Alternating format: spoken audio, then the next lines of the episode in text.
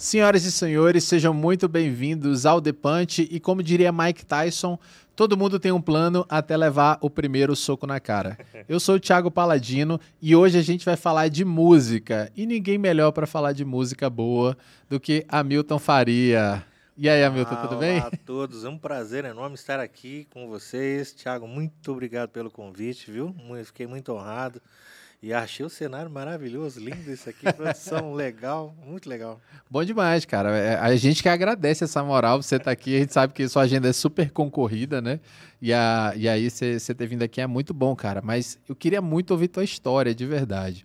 E aí, para quem não te conhece, eu queria que você se apresentasse para as pessoas que estão em casa aí, que estão nos escutando. Quem é Hamilton Faria? Quem é Hamilton Faria? Hamilton Faria é Essa pergunta é sempre difícil, né? sempre difícil. Natural de São Paulo. É, vim para cá, para Uberlândia, quando tinha mais ou menos 12 anos de idade. Hamilton Faria músico, Hamilton Faria pai, tem dois filhos, a Yasmin e o Andreu.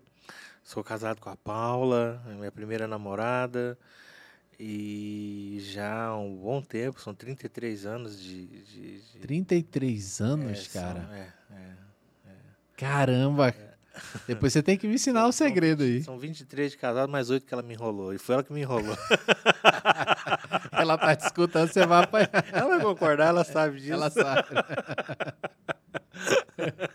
Não, aí é pesado. Geralmente é o contrário, né? É, geralmente é o contrário. Com um ano eu chamei ela pra casar.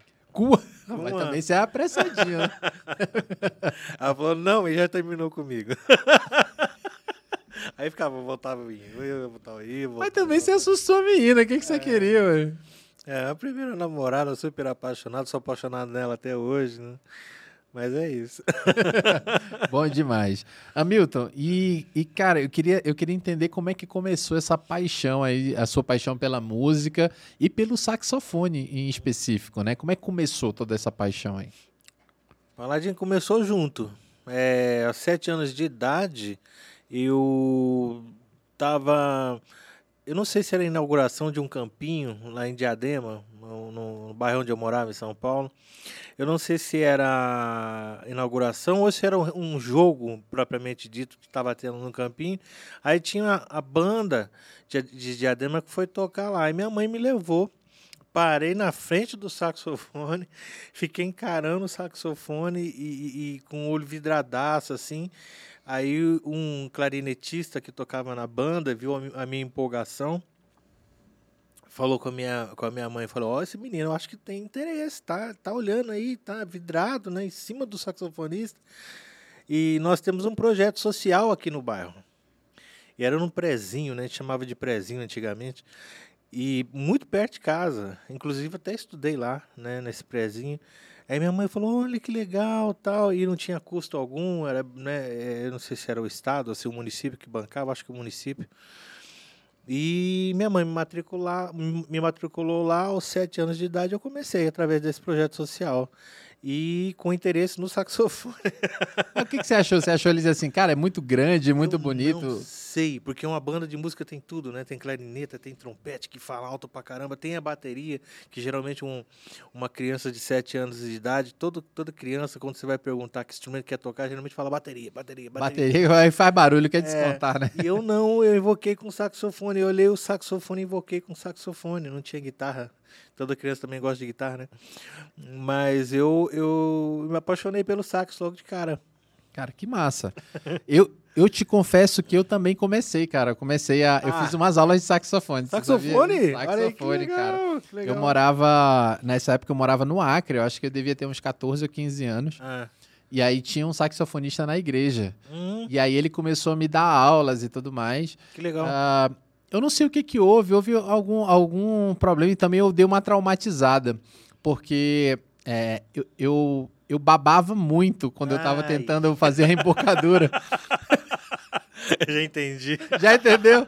Eu babava muito quando eu ficava fazendo. É a embocadura, né? Ah, tipo, a gente não ah, tá isso falando mesmo, nada isso não, isso- sexual aqui. Não, não, é isso mesmo, é isso mesmo, é isso mesmo. E aí o cara ficava grilado. Eu falei, cara, mas não é, é de mim, tipo, não tem como. E aí era um monte de palheta, tinha que ficar trocando e tudo mais. Aí eu dei uma grilada, uma traumatizada também com essa pressão que ele me dava. Ah, que pena. Mas eu comecei, cara, a dar algumas notas lá. com esse- Mas aí eu larguei, cara, mas eu achava um instrumento muito foda, muito, muito Pena, bonito. Pena, poxa vida. Lá, lá em Diadema, eles, eles se esforçavam muito para que você tivesse a, a boquilha, a sua, a sua A boquilha. sua própria boquilha, É. né? E eu dei muita sorte, assim, Deus me abençoou muito, que já consegui logo de cara um saxofone, para ficar um saxofone bem velhinho, assim, bem. eu meio que desmontei ele, lavei ele, passei, nem sabia se podia, passei bucha nele.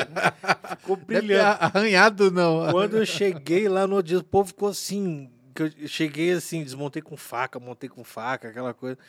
E o povo olhou aquele negócio brilhando assim, mas tava tocando, e tava limpo, né? O povo, aí o povo viu realmente que eu tava curtindo, assim, que eu tava estojo quadrado, todo, todo estourado. Tinha que colocar aquelas gominhas de pneu, aquelas de câmera de pneu.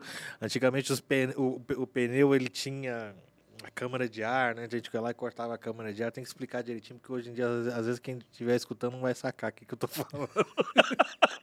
Cara, é, a gente tá ficando velho, né? A gente fala umas coisas que, que a tem que explicar, porque a galera hoje não entende, né? Não- não- não- A, a galera não, sabe o que é baixar uma cifra do Cifras Clube, mas tinha que imprimir isso aí levando ele na paz. Esse dia, esses dias pra trás eu falei com meu filho sobre fita cassete, ele ficou me olhando assim. Que eu falei como se ele soubesse, né? Ele ficou me olhando, eu falei, não, vem cá. Aí eu tenho um estúdio lá em casa, quando eu dou aula e tal. Aí eu mostrei pra ele, falei, isso aqui é uma fita cassete. Não, e deve ficar assustado, né? Que é- é- só da gente falar que a gente rebobinava na canetinha às vezes, né?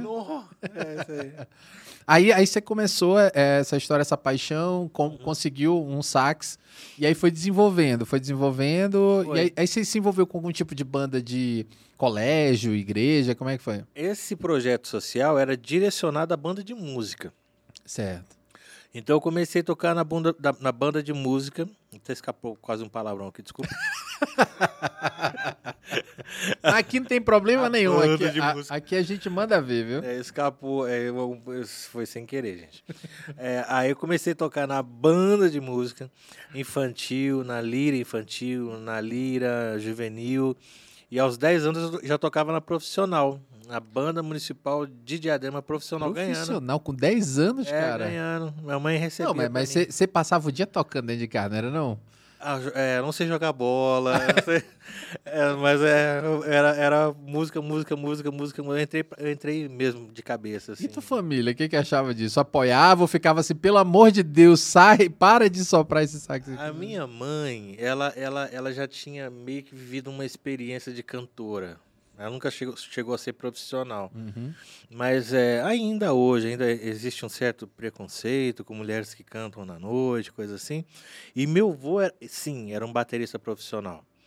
Então ele meio que tirou minha, minha mãe de cabeça, assim, né? É, é, se hoje nós já temos esse problema, imagina naquela época como é que era, né?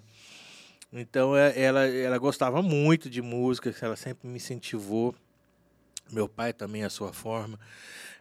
É, e o, o, o meu avô era, bate, era baterista profissional, tocava profissionalmente, pintava a casa também.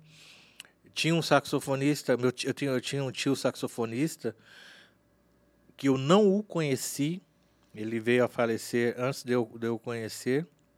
A minha, minha mãe é de uma família de dez, dez irmãos seis mulheres e quatro homens. Então, é, quase todos os meus primos aí, na- ou seja na escola, algum, em algum momento tive, teve, tiveram algum contato aí com instrumento de sopro, uma flauta doce e tal. Mas tem essa história familiar aí, que meu avô era baterista profissional e meu tio era saxofonista e tal. E minha mãe tinha conhecido um pouco do que era cantar, assim, né? De uma forma amadora, mas conheceu. Então, é, o apoio, eu tinha, eu posso dizer que eu tinha um apoio da família, assim, sabe?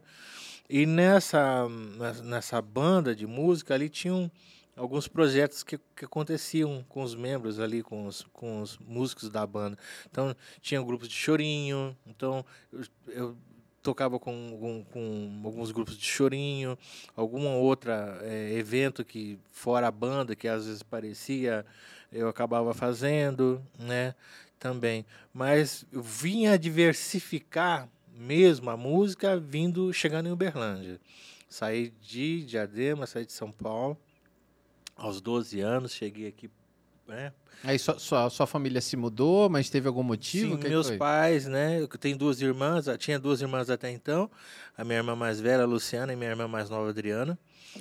E viemos para cá, meu pai, minha mãe, eu e minhas irmãs, e, e meu pai sempre mexeu com, com lance de motorista, é, ou motorista de táxi, ou motorista de caminhão, e eu não sei como ele veio para cá e amou a cidade e quis mexer com restaurante perto da rodoviária, em frente à rodoviária, na realidade. E não, não, vamos vir para cá, e eu consegui um restaurante, e eu nunca tinha trabalhado com restaurante, minha mãe também não, minhas irmãs.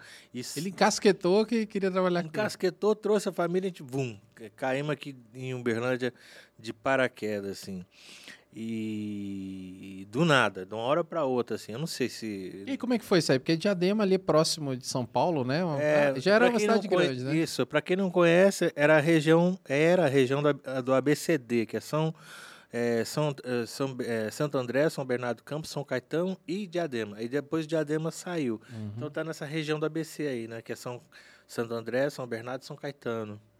Entendi. E aí, como é que foi assim? Que, cara, ali no, no ABC, cidade grande, né? Uhum. E aí você vem para Uberlândia, você vem em que ano isso? Ah, eu sou muito ruim com data. Tá, mas assim, foi, foi na década de 80, 70? Isso, é, isso. 70 82, 82, 82, 83. É. é. E aí, tipo, Uberlândia é muito pequeno também, né? Ou, ou, ou não? É, já, era já era uma cidade... Era pequeno.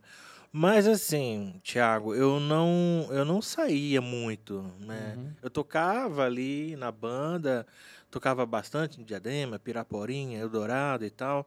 É, são bairros próximos a, a, a, Diadema.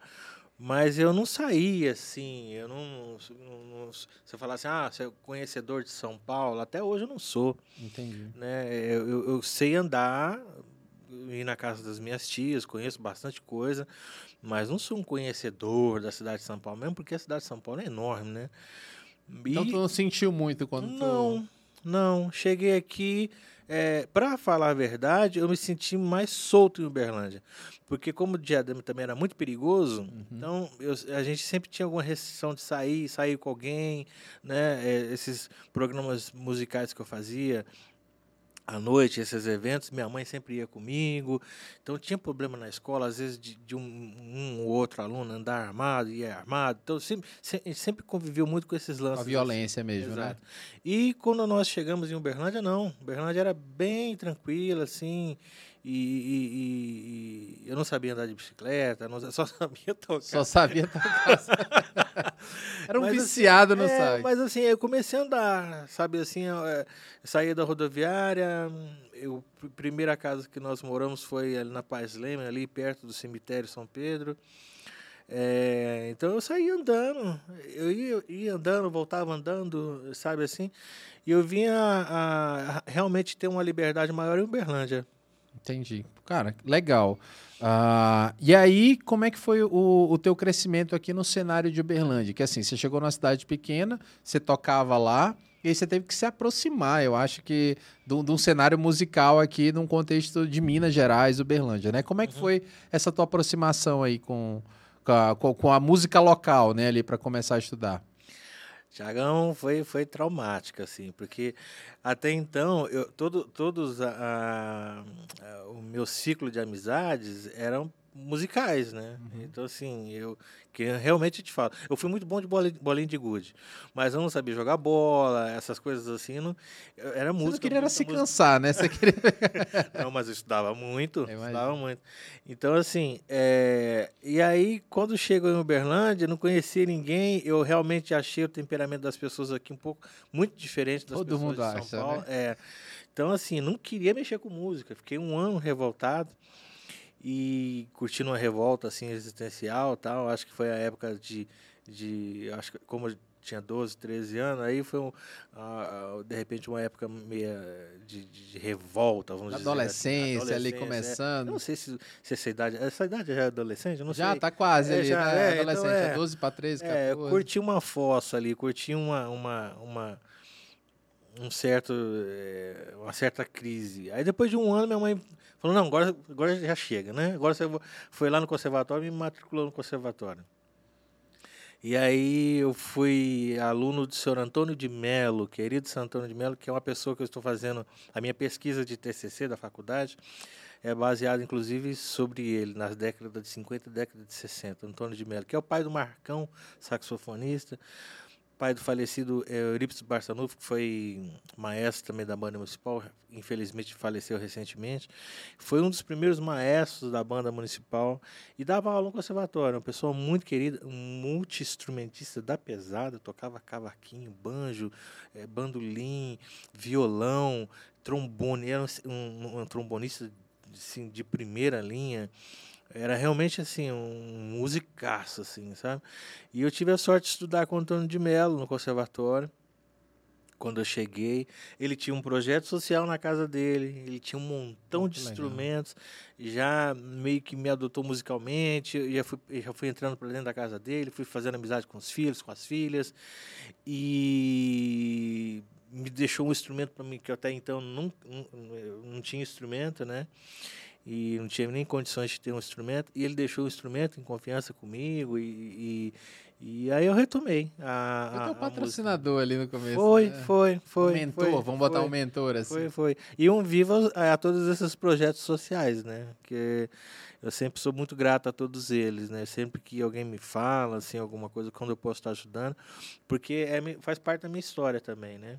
É, você foi ajudado por um projeto social, né? Com e, e, a, e a, a, sua vida mudou, né? Praticamente, né? Por causa da. Com sete anos, com aquele, a, aquela aproximação com o instrumento, né? É, minha família era muito simples, assim. Não, eu não tinha nem de longe condições de ter um saxofone. Mas é. nem de longe. Cara, e, e, e, continua sendo, né? Eu acho que é um, é um instrumento caro, né? A é. maioria dos instrumentos de sopro, eles é. são menos acessíveis do que um violão, com baixo, certeza, né? É, com certeza. A, gente, mas é, você acha que é, é caro pela dificuldade de, de produzir um instrumento desse, o material, é, o que, que você dá essa, esse preço maior do que os outros é, instrumentos aí? Essa pergunta é excelente, Thiago. Porque falando assim, de um saxofone barato para um violão barato, é... é diferente de mil reais, praticamente. É maior. É maior do maior, que mil reais. É, né? eu... do, do, um saxofone de entrada, né? É. Então, para você conseguir um saxofone tocável, vamos uhum. dizer assim, tocável, usado. Hoje seria a partir de 1.500, 1.600 reais. Então, um violão aí, acho que com 200 reais ou 150. É, 150 reais você compra um, um baratinho ali. Toca um violão tocável, né? Estão uhum. comparando instrumentos tocáveis, né? Uhum. Nem seriam de grande, de grande, porte, grande portes, assim. Violão, o, trompete também, trombone, são, é, em geral, instrumentos de sopro. O material é, também, né? É, é, um material, material que é, é um metal, é um metal diferente, afinal, a dificuldade de fazer, né? Antigamente, nós tínhamos empresas no Brasil que fabricavam, mas ainda assim eram bem caros. Uhum. Hoje em dia a maioria é importada da China, Tailândia, né? E os importados que sempre tiveram aí, franceses, né? Americanos, alemães e tal. Mas é caro, instrumento é. caro. É, mas assim, graças a Deus por, esse, por esses projetos, né, graças né? Que pelo Deus menos ele, eles ensinam, né? Com certeza. A gente estava falando hoje à tarde, a gente teve um episódio com, com a Yara, que ela é do, do, do Estrela Guia, do Moçambique Estrela Guia, que é, que é do Congado, né? E ela tá falando do projeto social também que envolve uh, essa parte tanto musical, profissionalizante, né? E social. Então é, é muito importante, né? Quando a gente vê um, um, um, projeto desse, quando a gente vê alguma igreja, a, algum centro espírita, alguma coisa fazendo esse tipo de projeto, né? A gente tem que apoiar, né? Tem que porque a gente pode trans, é, é, aquelas ações ali são transformadoras de vidas e você são. é uma é, é, uma pessoa dessa, né? Que foi transformada, né? É, Bacana, cara. só uma testemunha viva. que um projeto social pode dar certo. E aí, e aí depois você começou é, é, o, com o teu mentor aí, ele, ele pegou, te deixou com sax, aí você começou a, a se Comecei- inserir no, no cenário e estudar muito mais sobre, sobre o instrumento. É, eu ficava no conservatório o dia inteiro. Chegava lá de manhã, fazia aula com ele, os dias que eu tinha aula com ele, eu não me lembro quantas vezes por semana era, mas assim, independente das aulas que eu tinha com ele, sempre estava junto com ele, por estar estudando músicas do projeto social dele e também comecei a fazer uma série de outros trabalhos com ele. Foi com ele que eu fiz meu primeiro eh, trampo de carnaval, com marchinha de carnaval, essas gritos de carnaval, de carnaval é, a tocar, fazer baile na cidade com, com formações de instrumentos de sopro diferentes também. Ele tinha grupo de chorinho, ele tinha grupo de seresta. Ele se movimentava muito em Uberlândia. Muito. Uma pessoa muito, muito conhecida, Antônio de Mello. E eu tava ali no vácuo ali, tava ali, né? E com o passar do tempo eu fui desenvolvendo um pouco mais o meu próprio estilo. Entrei na banda municipal da cidade, no qual o filho dele era maestro, né? O Eurípides, que, eh, como eu te disse, recentemente ele faleceu. É, Aí, funcionário público, né? Comecei a ser funcionário público. Pude ajudar mais em casa. Aí fui consegui comprar o meu primeiro saxofone, que não era nada assim, mas era foi o que eu consegui Uhum. comprar na época e trabalhei bastante com E ele. primeiro a gente nunca esquece, né? Nunca esquece, nunca esquece, nunca esquece. E a minha uma tia também me ajudou a financiar, depois eu fui pagando minha tia também, tia Nancy, de São Paulo. E foi assim, aí você, eu fui tocando, comecei a tocar, tinha uma época de, de rock, rock and roll, a- amo, a- gosto de rock and roll até hoje. Tinha uma- uma- esse período que comecei a fazer com a galera do rock aqui, né? Uhum. E o rock na época estava em alta aqui em Uberlândia e tal. Depois que eu fui conhecendo ah, o pessoal da MPB, né? E fui, fui trilhando por aqui, fui, fui, fui tocando com todo Massa. mundo por aqui. E aí, aí com, com esse background, cara, eu acho é- é legal a gente citar que o conservatório ele tem um papel muito importante aqui, né, cara, Super. na região, né? Super. É, é, é um local super disputado hoje em dia, né? Aham. Para as pessoas querem se matricular lá, porque Uhum, tem excelentes profissionais e aqui se tornou um berço, eu acho que muito ah, ao conservatório também, com né? Ah, o trabalho do, do conservatório que está ali, né? Há muito tempo no mesmo local, né? Uhum, É regido por pessoas e saíram excelentes músicos aqui da região, né? Com por causa certeza. disso, né? é. E aí seria bacana, até depois você faz uma ponte aí pra gente trazer a galera do, do conservatório Ixi, aqui, fácil. o, o, o, líderes do conservatório pra gente bater papo, porque Fácil demais. é, eu acho que tem, tem pessoas que acham até difícil, né? Muito difícil conseguir uma vaga lá, alguma coisa. uhum. Mas é, é muito importante você incentivar desde da, da criança ali, né? Essa Claro. aproximação musical. Uhum. E ali realmente tem uma estrutura para receber a criança, né? Uhum. E tem a instrumentoteca, que tem vários instrumentos que a criança pode ter contato, assim como eu que não tinha condições, pode estar eh, eh, indo ali, pegar uma sala, são várias salas, pegar o instrumento, poder estudar, são, né, eu vi, eu vi tem uma, uma, uma estrutura diferente do que é do que era antigamente, né, assim. Uhum. É muito importante se a gente falar, se nós falarmos do conservatório, mencionarmos o nome da dona Cora, Cora Pavan Caparelli, que foi assim uma lutadora para que esse conservatório fosse realidade, né? É uma Uhum. grande amiga do São Antônio de Melo também, o São Antônio de Melo eram grande, grandes amigos. E uma pessoa assim que lutou muito, investiu muito e buscou recurso, né? Então, se o conservatório é o que é, de Uberlândia é hoje, se deve muito a ela, a dona Cora Pavan Caparelli. É, que tem- é, é, tem o nome dela, né? Também Exato, é, é ter o nome exato, dela, né? É, uma E a- é- pianista. essa influência política também, né? Foi muito importante, né? Da, da cidade, né? Porque com são, certeza. são poucas cidades que você vê que o pessoal investe num conservatório, né? Até Uhum. a nível de é, Minas Gerais, aqui, falando Uhum. aqui próximo, né? Eu acho que a- a- o Triângulo Mineiro, a referência é, é o aqui em Uberlândia mesmo, Uhum. né? É. Bacana. Uhum. Um dos primeiros prefeitos da cidade, Tubal Vilela, ele era tocava bombardino e foi um incentivador para a criação da banda municipal de Uberlândia, que também fomentou isso de, do conservatório, da, né, dos, trazer os músicos, uhum. da necessidade, né? E é uma história bonita. A história musical de Berlândia é muito bonita. É bom, né, cara? E, e, eu acho que é, ela não é acessível, assim. Eu acho que tem pouca gente que conta essa história realmente. Eu não sei se é porque fica só naquele círculo ali, mas eu, eu tenho dificuldade de acessar essa história. Então, assim, uhum. cara, é, seria muito interessante a gente poder contar essas histórias aqui claro. um, um, um, dia. Uhum. Cara, e aí a gente precisa desse, dessas pontes aí. Você que conhece muita gente do meio. Pode deixar. Pode deixar comigo. E aí, como é que foi? Beleza, agora tá tocando na Banda Municipal de Berlândia, aí já tá recebendo, né? Eu acho que uhum. começou ali a receber realmente uhum. pelo, teu, pelo teu trabalho, né, cara? Pelo teu uh, teu empenho ali no, no, saxofone. E como é que foi essa aproximação aí das bandas maiores aí, que você começou a tocar na, nas bandas maiores? Assim, a gente sabe que o SPC era, era aqui de Berlândia, uhum. né? E aí como é que foi ser, ser, ser convidado aí para tocar no SPC?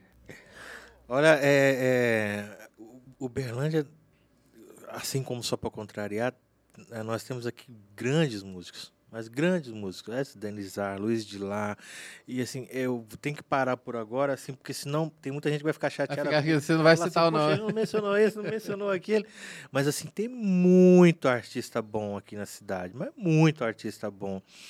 E grupos de samba também, que antes, né, anteriores só por contrariar, que, poxa vida, faziam um samba, né, é, muito legal aqui na cidade. E aí eu comecei a me envolver com esses, com esses músicos, né?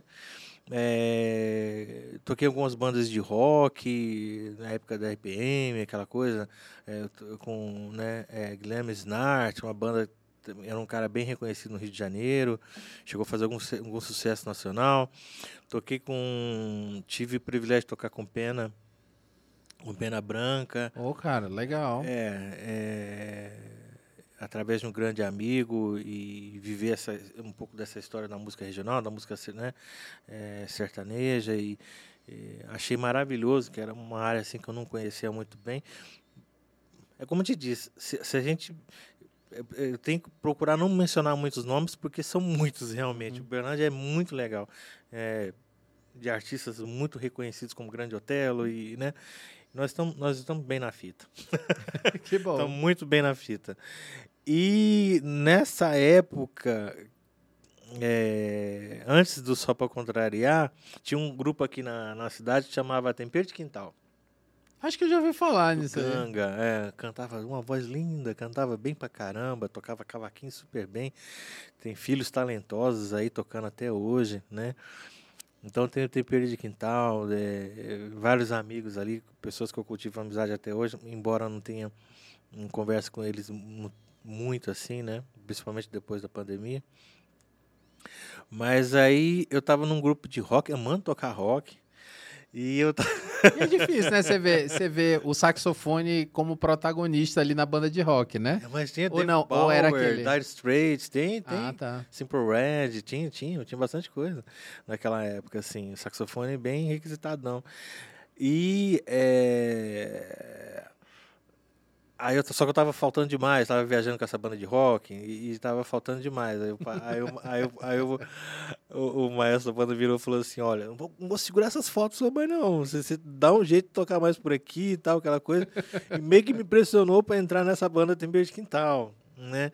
E eu não era tão chegado a samba na, na, na, na época, acredite se quiser. E eu, eu, e eu fui me afeiçoando, fui gostando. E, e assim, a galera, o, o, que tocava na banda, são assim, pessoas fantásticas, né? E foram me ensinando com muita paciência e tal. Eu fui conhecendo um pouco do estilo. E tocavam muito aqui em Berlândia. E assim, eh, os mais antigos vão saber que eu estou falando, né? Tinha Tribuna 1, depois abriu Tribuna 2, tinha Coliseu, tinha as festas na, nas mansões do aeroporto, é, tinham lugares que só tocavam rock no centro da cidade que aderiram ao samba. Então, assim, o samba era muito forte, muito forte na cidade. E o Só para Contrariar, a gente foi começando a escutar esse nome, Só para Contrariar, Só para Contrariar, Só que eram os filhos de João, filho da Badia e tal. Só para Contrariar, Só para Contrariar. E começaram a fazer sucesso aqui na região, começaram a criar um, nome, um certo nome. E com o passar do tempo eu migrei pro, pro só para contrariar, que eles queriam colocar saxofone. Na época, uma das bandas, existiam várias bandas legais, muito legais, mas uma que, que se destacava bastante assim era o Raça Negra, que Sim, tinha teclado começou. e saxofone. Então eles falavam, vamos botar saxofone. Pra meio que, quando uma banda assim desponta, meio que as outras vão meio que se moldando, vão meio que, né? E não foi diferente com Só Pra Contrariar. Então vamos botar saxofone, botar saxofone, botaram eu. Quando me chamaram, migrei Só Pra Contrariar. Logo, logo depois entrou o Serginho, um queridaço, assim, um irmãozão, assim, uma pessoa, é, um dos meus melhores amigos, assim, tá lá no alto na minha, na minha lista de amizades. E começamos a tocar por aqui, mas a gente tocava muito, muito, muito. Tipo assim, de terça a domingo. E tocar aqui Ainda não na tinha, ainda não tinha aquele, aquele, aquela exponencialidade nacional ainda, né? Vocês estavam Mas aqui. aqui na região, é, to- a gente tocava muito.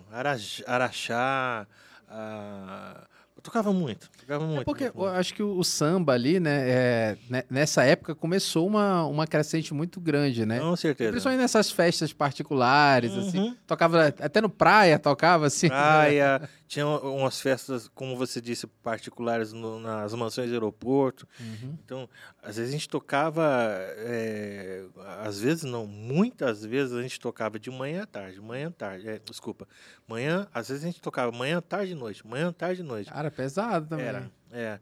E assim, com esse monte de festa, essas coisas assim, às vezes, às vezes fazia um clube de manhã, é, festa na mans- nas mansões à tarde, e depois é, ou Coliseu, ou Tribuna, é, ou um ou dois, depois que surgiu, à noite. Então, e, e assim, quase que todos, de verdade, quase que todos os dias da semana. Sabe assim? E com isso foram. eh, Tinham outros grupos também que atuavam, igualmente muito bons também. Sambacá, o que vem ah, na minha memória agora, assim, pessoas, uns queridíssimos aí que tocam, fazem um trabalho muito legal, tiveram uma música nacional reconhecida, tiveram um trabalho, chegaram a gravar alguns programas de televisão, né? Mas o Berlândia é muito legal, muito legal. E o Só Pra Contrariar, nessa, nessa vibe, tocando, tocando, tocando, tocando, tocando, tocando, tocando, tocando, tocando. Aí surgiu É sem essa... produtora grande ainda, né? Pra levar para nível nacional, né? Não. Aí surgiu esse contato em São Paulo com Joca, que era diretor da Band FM. Não sei se eu nem se eu podia falar o nome. Pode falar o que você quiser, amigo. Aqui a gente não tem rabo preso com ninguém. Maravilha. Aqui a gente fala o nome que quiser, pode falar. é, aqui a gente rasga o verbo, viu? E aí, é, é, a- a- a- na época a gravadora BMG Ariola, Caramba, BMG, Sim, eu lembro sim, disso. eles tinham vários grupos e tal. Eu vou falar uma coisa aqui que eu acho que é uma, eu, eu acho não, é uma percepção minha, Hum. tá? Não quero dizer que eu, eu, eu é uma percepção que eu tinha assim. Então eu via assim que tinham grupos de São Paulo que tinham dificuldade para tocar no Rio. Grupos do Rio que tinham dificuldade para tocar em São Paulo. Eu, eu, eu percebi essa, mas é uma percepção, uma percepção minha. Não quer dizer que seja verdade, não quer dizer que todos concordem comigo. E aí surgiu só para contrariar, os mineiros eh, são queridos em todo lugar do país, né? Você vai para para Bahia, mineiro é querido. Você vai para o Rio de Janeiro, mineiro é querido. Você vai para São Paulo, mineiro é jeitinho mineiro ali, né? é, o mineiro, ele, ele meio que assim, né? É, e, pessoal, to- todo mundo tocando pra caramba, sabe assim? E porque a gente, a- além do, do pessoal do, do grupo ser muito talentoso, a gente, nós realmente tocávamos muito. Tocávamos muito, muitas vezes. Então, assim, era um olhar pra cara do outro, meio que sabia o que, que, Fechava o olho e o pau quebrava. é, o instrumento meio que ia sozinho, assim, então o pessoal sentando a mão, o pessoal da percussão, todo mundo tocando muito. E chegou. E, e- sempre, eh, era, eu lembro que quando nós fazíamos um programa de televisão, um programa de rádio, assim, sempre o pessoal comentava essas coisas, né? Ah, mas tem samba em Minas Gerais? Como assim? Ah, e começava aquele preconceitozinho. É, é, não, não sei nem se é preconceito, mas mais um lance de curiosidade, né? Minas Gerais se destacou muito depois da Tropicália, do movimento tropicalismo, através do Clube da Esquina, que foi um grande outro grande movimento, que foi é, Milton Nascimento, é, pessoal do Clube da Esquina, Toninho Horta, né, pessoal do Clube da Esquina, é, Flávio Venturini e tal. Então, essa música é bem conhecida em Minas Gerais, né? Então, a galera ficou um pouco curiosa, assim, como é que é esse uhum. lance do samba em Minas Gerais, né? E eu acho que deu um, um boom, um, um, é, são, são vários fatores, é claro, mas eu acho que entre eles está essa curiosidade também de saber como é que é esse lance do samba mineiro. E era diferente. O samba de São Paulo era diferente do samba do Rio, que era diferente do samba de Minas, que era diferente do samba do Sul, né? que é diferente do samba de, do Nordeste. Né? Então, as acentuações, vamos dizer assim, os sotaques são diferentes. Isso é bom, né, cara? Porque eu acho que tem espaço para todo mundo, né? Tem, teve, teve espaço para todo mundo né, nessa crescente aí. Uhum. E aí, quando foi que é, pegou, entrou a, a, a, gravadora, né? E entrou e quando foi o boom? Foi mais ou menos o quê? Tipo 92, 93, começou o boom ou foi um pouquinho antes ali?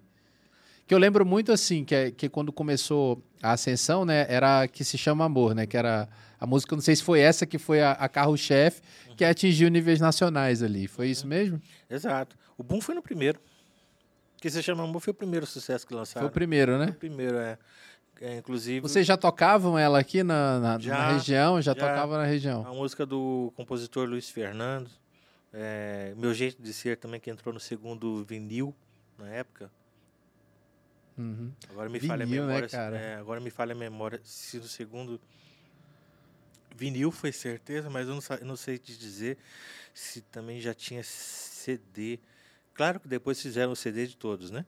É, mas eu não lembro se na época já estava saindo CD, mas vinil é certeza, né? É que era 90, eu lembro do, pelo menos do primeiro, é 92, 93, eu acho que ainda não tinha CD não, acho Não, não, não, na... o primeiro foi vinil. Foi vinil, o né? O primeiro foi vinil. Isso, isso, é certeza, isso é isso é uma certeza que eu tenho. O segundo que eu tenho minhas dúvidas, se o, se o, se o, se o CD já estava querendo entrar, uhum. mas o primeiro foi vinil. E a, a lança, nós fizemos o, o, o, o lançamento? O, disco. O disco. eu estou tentando aqui. Disco. Álbum, CD, né? Como é que eu lembro? É, o disco mesmo. O disco, é, nós fizemos o disco, o, o vinilzão disco. E fizeram é, singles é, é, apenas com a primeira música, que se chama Amor, uhum. né? E começou a tocar, começou a tocar, começou a tocar, aquilo começou a tocar. E eu estava na banda municipal. Hum, aí de novo. Funcionário público. funcionário público. aí de novo o maestro falou: essa asfalto aqui, como é que eu vou fazer com isso, né? Você vai ter que opinar. Teve né? que dar baixa. É. Tinha que dar aí, foi um, aí foi difícil. Aí foi difícil, Thiagão. Como é que você escolheu, né? Porque entre a segurança, né? Você não sabia se ia estourar de verdade ou se era, uma, era é, pontual ali, né? Tipo, ia ser só um sucesso e acabar. E aí você ia sair desempregado, como é que ia ficar, né? No... É, Tiagão, aí foi realmente foi difícil. Uma escolha bem difícil. Eu já tinha aí cinco ou seis anos de, de funcionalismo público, né? E eu dava uma segurança para minha casa ali, para minha família tal. E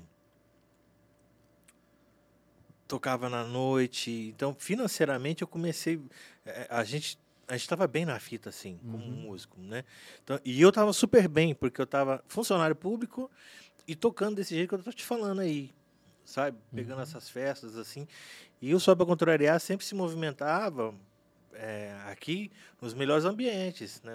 As melhores festas, as, vamos dizer, essas melhores propostas, né? Então, financeiramente, eu comecei a ficar bem na fita. Comprei uma motinha.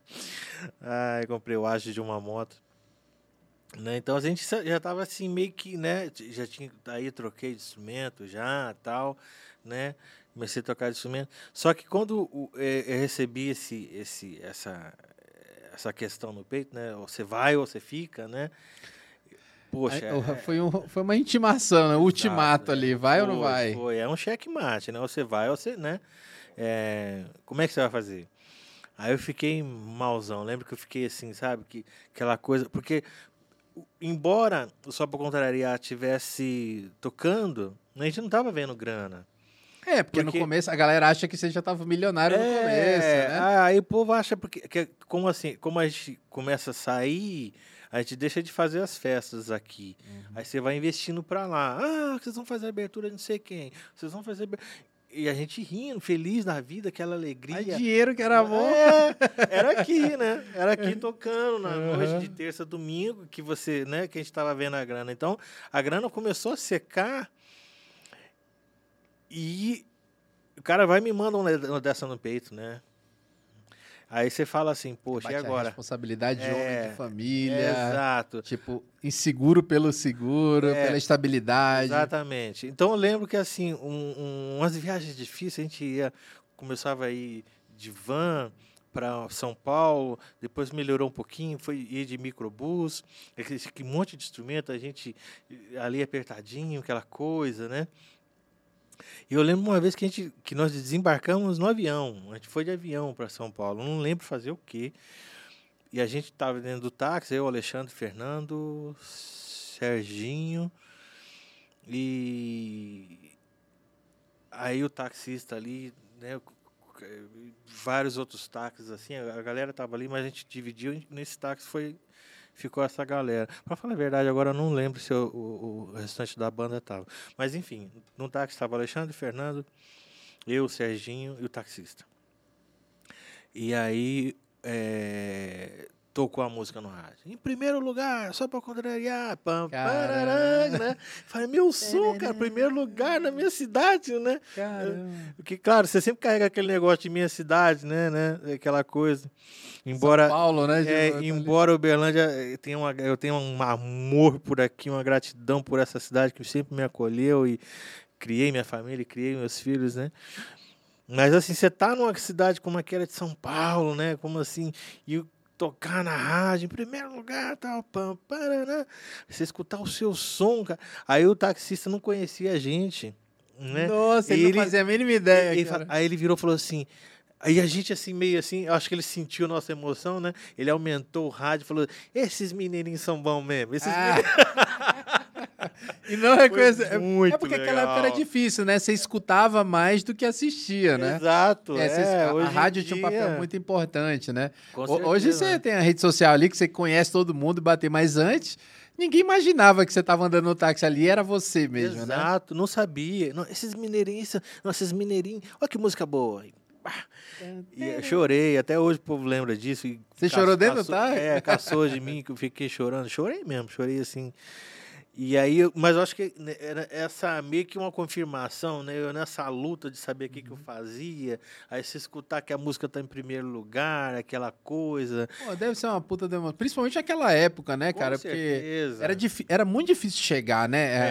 A, a, gente tinha. É. Eu tava conversando com, acho que era com, com o Léo, que é, era, é muito difícil chegar, Exato. cara. É, hoje, cara, você manda um single, você monta dentro de casa, você monta um single dentro de casa tranquilamente, hum. joga no Spotify da vida, tendo um computadorzinho bom, você consegue fazer os mixagens e jogar no, é. Spotify. O e músico, um, é, gravadora, rádio, exato. É, todo o lobby, né, envolvido da música é, ali. Um músico hoje que se, meio que se tornou produtor de si mesmo, né? Meio que não.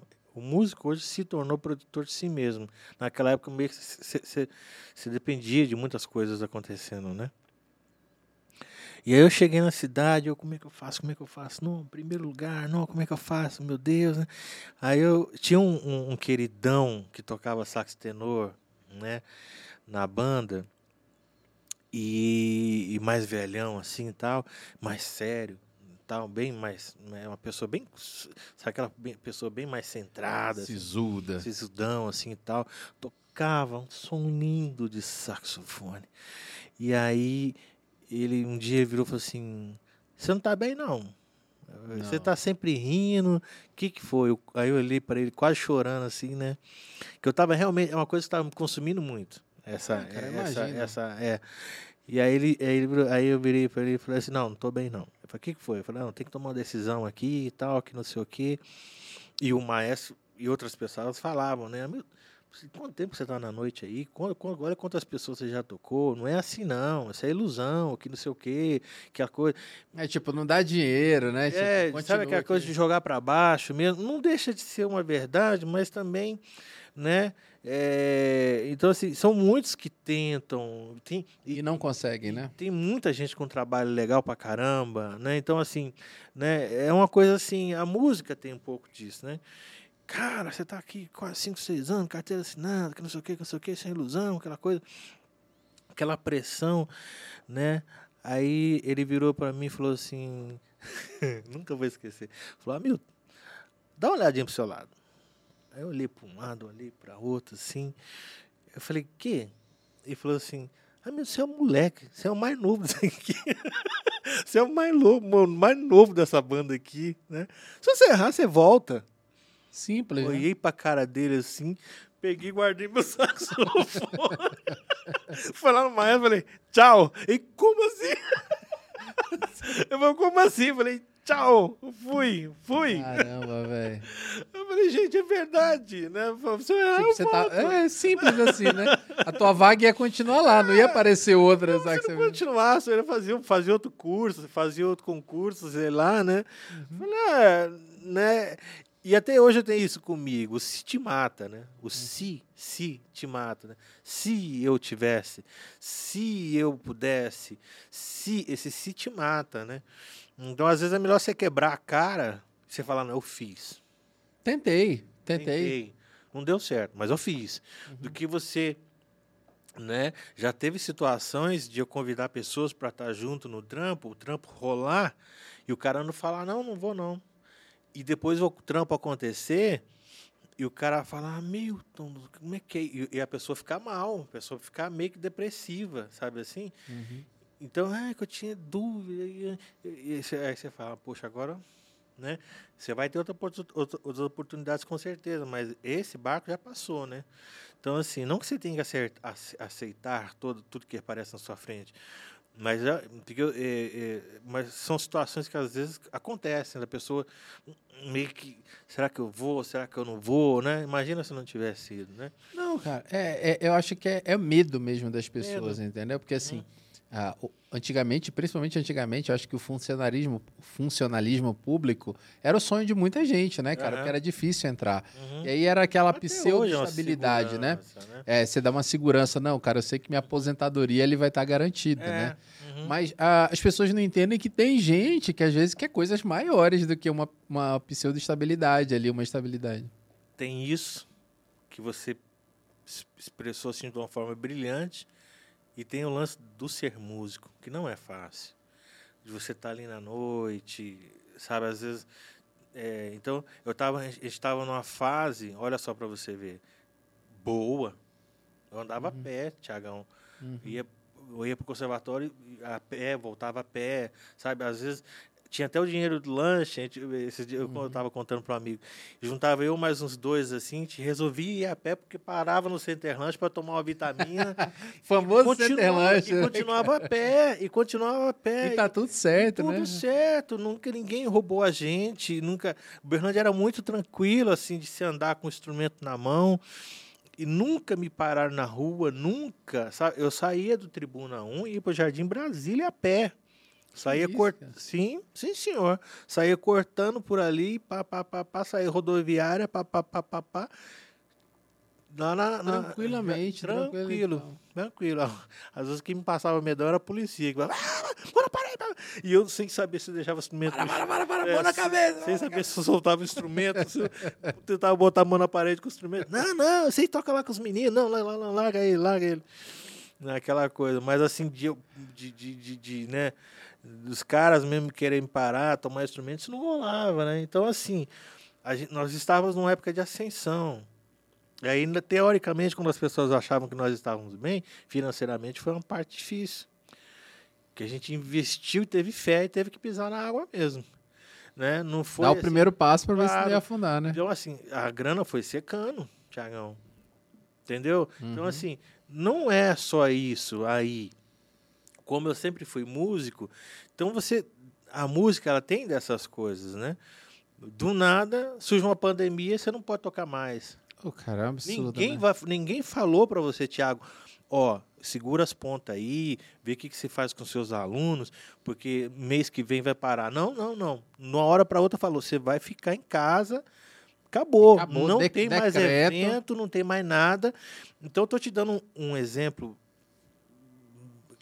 Um é, entre tantos, né? mas assim, mas a música tem dessas coisas, né? Às vezes você tá com um artista, do nada o cara vai e tranca, troca a banda. Às vezes você tá um- um- numa vibe de show, do nada para. Então, do assim, nada, o, o vocalista morre, né? O vocalista morre, né? O artista então, morre, o artista e aí a banda morre. toda que tá ali atrás. É, então, assim, são situações e situações que o músico tem que saber, saber lidar. E, e, e muitas, muita coisa que às vezes as pessoas não sabem, que se você opta por estar na estrada, você pode esquecer seus alunos. Porque uma vez que eu te chamo, ô Thiago, vem gravar um sax aqui para mim. Ô, oh, rapaz, é, esse final de semana eu tô saindo com fulano. Tá bom, tá, não, tá beleza. Tiago, vem gravar um sax aqui. Ô, oh, rapaz, de novo, tô saindo aqui, ó. Eu, eu tô na outra cidade aqui e tal. Na terceira vez, o cara não vai te chamar. Ele vai chamar outra pessoa. Então, assim, quando você opta por estar na estrada, você fica realmente na estrada. Então, quando esse, esse lance da estrada acaba, né, ou diminui, você fica meio sem chão. Você fica claro. Entendeu? Então a arte, a música, a arte, ela tem dessas coisas, alto, alto e baixo. Então, você pode estar muito bem tocando para uma plateia amanhã de 500 mil, 2 mil, 5 mil, 20 mil, 100 mil pessoas, e outro dia você está fazendo, de repente, uma recepção ali, onde que as pessoas não estão nem... Sabe nem quem que você já fez, né? Quem você fez ou, ou quem, quem você é. E você, você tem que saber trabalhar isso na sua cabeça, entendeu? É é Porque senão sobe mesmo a cabeça, né? Tipo assim, Exato. não, aí o cara entra numa depressão, dizendo assim, não, não, não sou mais nada, Tem não sei fazer não mais nada. né? Então, assim, eu sempre fui músico. Sempre fui músico. Para tocar para 100 mil, para tocar para 2 mil, para tocar para 10, para tocar para 5, ou para, ah, toca mais baixinho aí, só para. Toco também, não tem problema não. Entendeu? Tem família, tem escola, pra, coisa para pagar. Tem, tem os é boletos estão chegando. É, né? entendeu? Então, assim, é, acho que a música não é diferente de nenhum outro trabalho, que às vezes tem os dias que você vai ali trabalhar e você está feliz, tem outros dias que você, às vezes você não, né, tem umas, um, algumas coisas que te deixam um pouquinho para baixo, né? Entendi, cara. É, é difícil, assim, quando eu imagino vocês na rua, né, cara, é...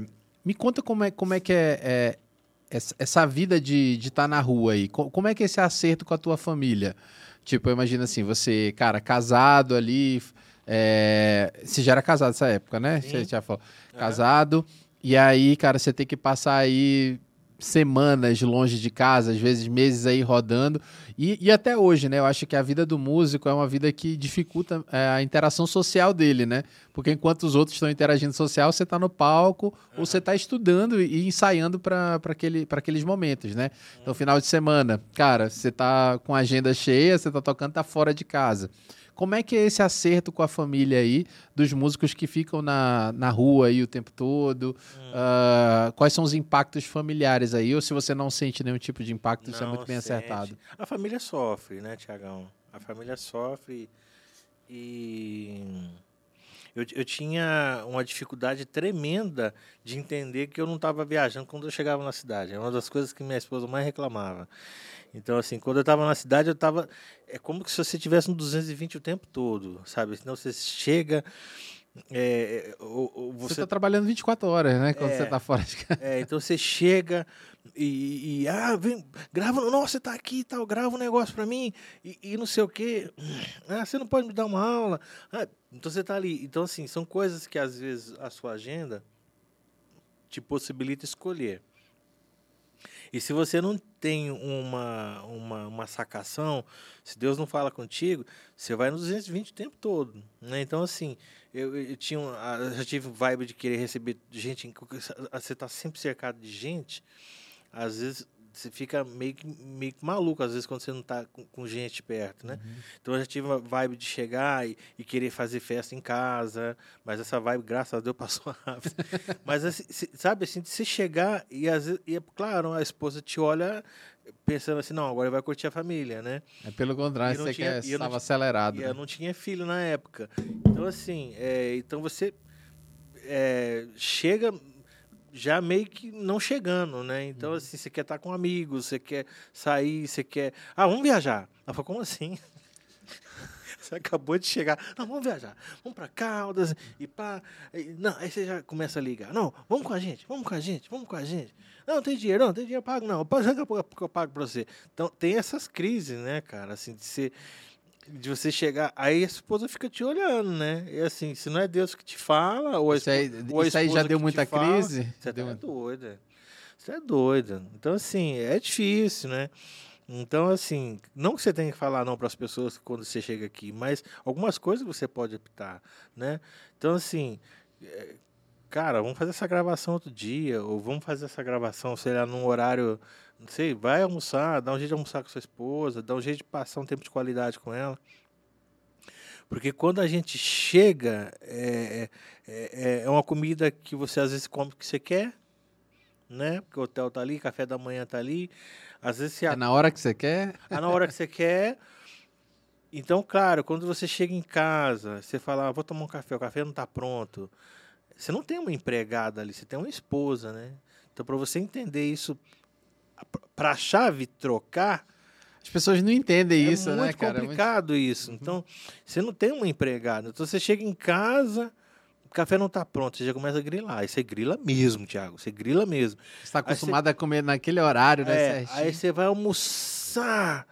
Aí você olha para aquele rango e você fala, poxa, esse ran- rango não é digno de mim. Cara, eu imagino que isso Thiago, acontece, né, Thiago, cara? Você grila. Então você quer sair, você quer comer fora, então você, você, quer meio que manter aquele padrãozão, né? Aquela Uhum. coisa. É, não, é, é, é, é, é coisa assim. E existe uma crise também, eu acho que quando a gente está falando de relacionamento e você é uma pessoa que é muito visada, né? Um artista aí que é reconhecido. ah, e tá ali que tá todo mundo te servindo, né? Quando você vai fazer um show, alguma coisa, você tem toda uma preparação, tá todo mundo te Exato. servindo. Exato. É, eu, eu acho que quando você chega em casa, você é o Hamilton. Você É. não é o, o saxofonista na época do, do SPC, Exato. você não é o amigo do, do, do Alexandre, do Fernando. Você, você era o Hamilton. Exato. Era o pai, é o marido, né? Você Exato. era uma pessoa normal. É, e quando a esposa começa a te falar, te lembrar que você tem conta para pagar, aí você, aí você- é uma crise na sua cabeça, porque tipo assim, eu tô trabalhando, por que você não pagou a conta? E ela quer saber, ela, ela quer conversar com você, Uhum. Tiagão, e aí, nós vamos construir esse negócio, nós vamos construir, nós vamos pagar isso ou não vamos, nós vamos, o que que nós vamos? A pessoa quer saber, Uhum. e você não tá nessa vibe, você, você você não quer... É, sen- vo- não você quer tem toda uma vida que tá conversar. andando, toda uma vida que tá andando ali, e Uhum. você tá ali trabalhando, né? Você E quer que as coisas estejam E resolvidas. muitas das vezes você nem se interessa para saber como é que foi a vida dela. É como se só, só a sua vida se Importasse, né? importasse realmente, né? E é, é, uma, é, é uma crise muito, muito grande, muito, mas muito grande mesmo. Não tem uma escola que te ensina a ser famoso. Não existe uma escola que te ensina a ser famoso. Então, quando você vê um jogador de futebol que jogava lá na periferia, projeto social, e bum, Barcelona, pá, não tem uma escola que prepara aquele cara. Então, se não é misericórdia de Deus, eu já saí na rua sem. Tinha. não vou falar, não- mas todo mundo sabe onde que tem as garagens aqui na cidade. Mas assim, de passar na, na, na porta, nego, ah, vem cá! E você descer, cara, chegar com um carro diferente em casa. Chegar com um carro diferente em casa. Facilidade, e minha né? esposa falar assim, como assim? Como assim? Não, peguei aqui, cara, depois o cara manda os boletos aqui e tal, não sei o que, não sei o que. E a pessoa, como é que você arranjou isso aqui? Isso- como é que a gente vai pagar isso, não aqui? foi uma vez nem duas. Não, e outra coisa, você não perguntou se que você não pergunta para sua esposa se ela quer, se há necessidade, se tem conta para pagar, você vai fazendo, você vai, você vai acontecendo, né? Você vai no automático. Uhum. Você quer fazer uma viagem, Você começa a achar um super-homem ali, né? e Tipo assim, uma que facilidade você pode agora. todas as coisas, né? Então, assim, você quer fazer uma viagem, você não quer saber se tem conta para pagar, o que, que falta. Aí, se, se, se Se a ela esposa tá precisando de alguma coisa, se Se ela, ela- marcou alguma coisa. É, e se ela vira para você e fala assim: Não, calma, não dá para fazer isso agora, porque nós temos isso, essa, essa essa, essa prioridade. Você não está acostumado a escutar não. Então, assim, o pau quebra, a coisa. Você está entendendo? A coisa, Demais. a coisa é muito complicada. Muito complicada. Não é assim. Não é fácil, não. Acho que é por, é por isso que a- hoje a gente vê, né, cara, que muita gente que fica famoso muito rápido, aí eu acho que também pela facilidade de comunicação e de acesso que a gente tem na vida das pessoas nas redes. é, você vê aí, por exemplo, a história do, do Whindersson aí. O cara entrou em crise, cara. Tipo assim, nos- chegou é uma hora, trabalhou, trabalhou, trabalhou, chegou uma hora que o cara é referência. Tipo assim, os outros países buscando o cara e, tipo, o cara entra em crise. Fala assim, não, cara, será que é isso que eu quero pra minha vida mesmo? Não é, É, já aconteceu com vários cantores, vários cantores, vários artistas, isso também, que, e leva até o suicídio, né? Tipo, Exato. é, ter, ter- Problemas psicológicos tremendos. é tremendo, porque não, não, essa, essa do diferenciação... esposo da- para a esposa, né? Aham.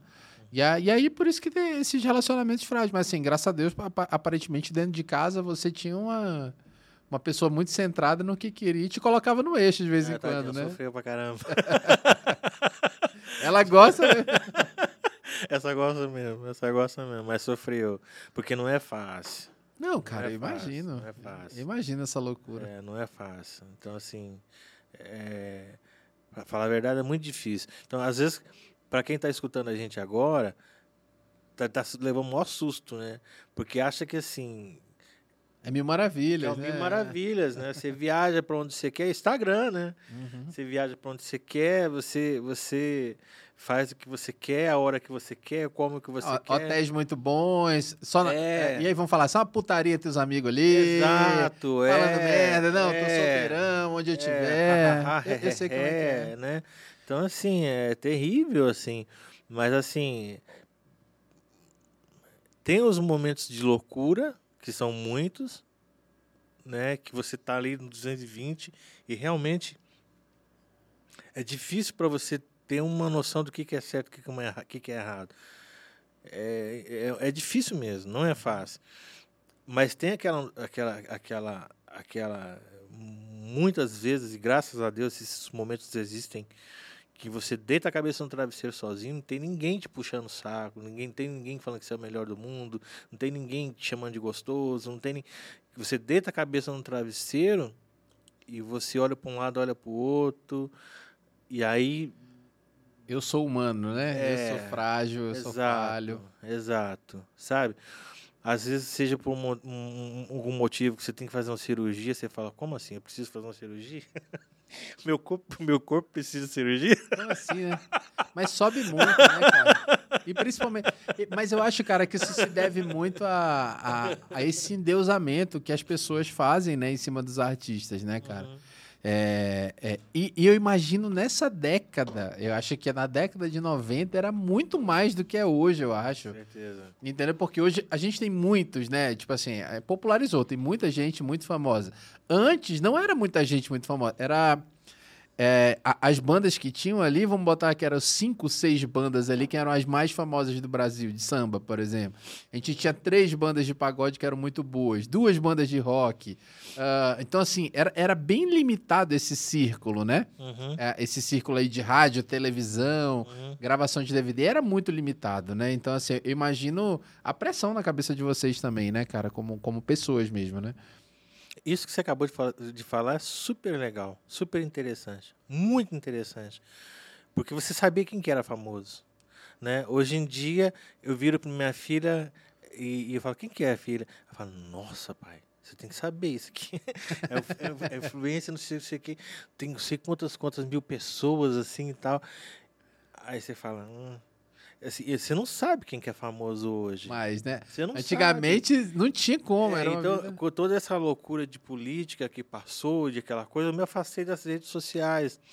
Então, uma hora ou outra chegava no- um- alguma coisa no seu ouvido, mas você falava assim, mas quem que é esse? Né? Então, assim, ah, esse fulano, né? Que tal, aquela coisa, né? Se o ciclano que fez uma música assim, você fala, que música é essa? Você escuta a música, Se tem qualidade técnica, não, né? não, não, não, não, não vou nem, entrar nesse mérito, mas assim, você não sabe o que é aquilo, né? Naquela época, é, é isso que você falou aí. Então, assim, nó- nós, sabíamos quem que eram os famosos. Mamonas Assassinas, Zezé de Camargo Luciano, é, de Chororó, Chororó, Christine só pra Ralph, contrariar, só pra contrariar, Raça Negra. Então, você sabe quem são os caras e você tromba com os caras o tempo todo. Entendi. Entendeu? Então, assim, a, a, a, a- rede social era, era menor, os programas Uhum. de divulgação eram menores. É, ou, era, ou era Domingão do Faustão, ou era Gugu. É, Aí na Record não tinha, não tinha nenhum, né? tinha Tinha- o, tinha- o, o, o, O na- Raul Gil. Raul tinha- Gil era. que mudou tinha também o Viva depois. a Noite lá, ou era. É, tinha. Mas, assim, você tinha, tava, tinha que fazer aqueles programas e muitas das vezes você trombava com esses sucessos todos no corredor, no, uhum. no, no, nos camarins, né? Então você sabia quem que era o famoso. Tá entendendo? Né? Ah, vamos... Quem era famoso era famoso de verdade, é, porque não podia um andar na rua. Fazer um show de rádio aqui e tal, fazer um show lá na, na, na praia em Copacabana e tal, aquela coisa. Quem que vai estar? Você já sabia quem que ia estar, né? Aquela coisa. O Brasil é um país enorme, né? E assim, talentoso, eh, assim, eu lembro quando nós fomos fazer um o lançamento do grupo El Chan. Eles tinham, acho que outro nome, depois tiveram que trocar o. É, era Gera nome. Samba, né? Isso. É Gera Samba. Rapaz, os, os, a galera esperada da noite eram eles. A gente foi fazer abertura para os caras e a gente estava bombando, sabe assim? E aí eu falei, não, eu quero ver show desses caras aqui. E, cara, um show, show super ritmado, uma coisa super pra frente, assim, aquela coisa. E eu não, nunca escutei, assim, e, e gera samba também. Depois de, assim, de verdade, Thiago, sei lá, vamos falar, um ano, que a gente foi trombar com os caras em São Paulo. Olha os caras aí que a gente foi tocar lá, que a gente conheceu e uhum. tal. Né? E aquela coisa do baiano, de, de, de, acolhida, de querer sair contigo, de, de fazer amizade. Então você lembra dos caras, né? Uhum. Mas assim, passava muito tempo depois que os caras faziam lançamento, assim, lá no Nordeste. Para se encontrar de novo. Para a gente encontrar e falar, os caras aqui, né? Então, assim, o Brasil é enorme, tem bandas no Sul. Acabei de gravar um DVD com um queridaço lá no Sul, né? Juliano Carneiro. Toca samba também, maravilhoso. Canta super bem, tem um trabalho, tem um CD maravilhoso, um trabalho maravilhoso. Tive o privilégio de gravar, fazer o DVD dele ao vivo. Tá lá no Sul, maravilhoso. E toca para lá, em todo lugar, e, né, e, e queridaço pelo, pelo pessoal lá. Então o Brasil tem dessas coisas, né? Pô, cara, bacana. E aí você teve a oportunidade de morar fora também, Hamilton? Que foi, como é que foi essa experiência aí de, de morar fora do Brasil aí? Foi proporcionado pela... Você foi para estudar? Como é que foi essa história? Quando é, o Só para Contrariar teve aquela experiência de troca de vocalista, nós nem sabíamos o que, que virar. Pelo menos eu não Entendi. sabia, né? E aí ficou um pouco no. Foi traumático, assim? Foi traumático? Vocês receberam a notícia do nada, não, assim? É. Ou foi preparado? Não, é traumático, né? É traumático. Uhum. Acho que mesmo se tiver que receber a notícia, é traumático. São 13 anos que você está ali. Quatro, Já acostumado, quatro, né, com vocalista, por né? semana, viajando para fora do país, para dentro do país, para baixo, para cima, muitas, muitas vezes, né? E assim, é uma, se torna quase uma família, assim, né? uhum. né? Então, é, eu acho que é uma separação traumática. São eram 13 anos mais ou menos ali. É tipo um pai e uma mãe aquela separando, né, em casa. É, né? aquela, eu nunca vivi essa experiência, mas aquela formação, né? Aquela coisa assim. E, e de repente, ah, vou sair. Poxa. É. Então a gente não sabia o que ia fazer, né? E eu lembro que naquela época é, tinha um tal das milhas que você, você vendia, você trocava, você doava, você, né? E eu tava assim, estourando de milhagem, assim, coisas que, que até iam vencer, que a gente não usava, porque não tinha nem por que usar, porque não tinha nem tempo para usar, que era, né, viagem o tempo todo. E aí, naquela, naquela coisa, naquela incógnita, é, o que, que nós vamos fazer? O que, que nós vamos fazer? Eu falei, ah, vou pegar um pouco dessas milhares, eu sei o que eu vou fazer. Vou dar uma, né, dar uma, uma, uma, na cabeça. Tinha alguns amigos meus que moravam em Manchester. E eu fui para Manchester, né? E é, tem, aí tem outro lance também, porque assim, quando você está nessa vibe de acompanhar artista, um pouco que você se anula. É, é, musicalmente falando, porque você começa a viver. Não que o Só para Contrariar não fosse um sonho para mim, mas assim, é, eu me afeiçoei o trabalho, eu dei tudo de mim, mas não é uma coisa assim, é, é como é que fala, natural minha. O, o samba, o tocar uhum. samba, entendeu? Então, assim, eu sempre Seu gostei. background ali que curtia um rock. De, um, eu, um não, eu sempre gostei mais de música instrumental. Entendi. Vou nem falar jazz, vou falar música instrumental. E, e eu um pouco que esse lado meu de me descobrir um pouco que vai ficando. Eu sempre estudei, sempre amei estudar. É, Deus me deu a oportunidade de conhecer saxofonistas maravilhosos e muitos deles, depois de professores, se tornaram amigos. E eu tenho o privilégio, o privilégio de chamá-los de amigo. Inclusive, um está tocando na cidade aqui hoje. E você um pouco que se anula assim tal. Então, quando eu fui para Manchester, conheci um pianista de, de, jazz lá, maravilhoso, maravilhoso, um italiano, mas tocava muito. Comecei a tocar com ele. E assim, é, comecei a ganhar uma grana violenta, porque a, Libra estava muito, acho que 7,5 com relação. Nossa. É, tava uma coisa assim. Absurda. É, eu né? comecei a tocar com ele 4, 5 vezes na semana, assim, assim. E aquilo foi me acendendo, aquilo foi me, me, me, me, me, me despertando uma coisa em mim e tal. Eu vivi alguns meses naquela, naquela vibe assim, fui sozinho, é, eu tinha minha filha e não saí, não deixei a documentação e, e com a minha esposa. Aí depois o pessoal me ligou, falou, ó, vamos continuar com o Fernando, como é que vai ser?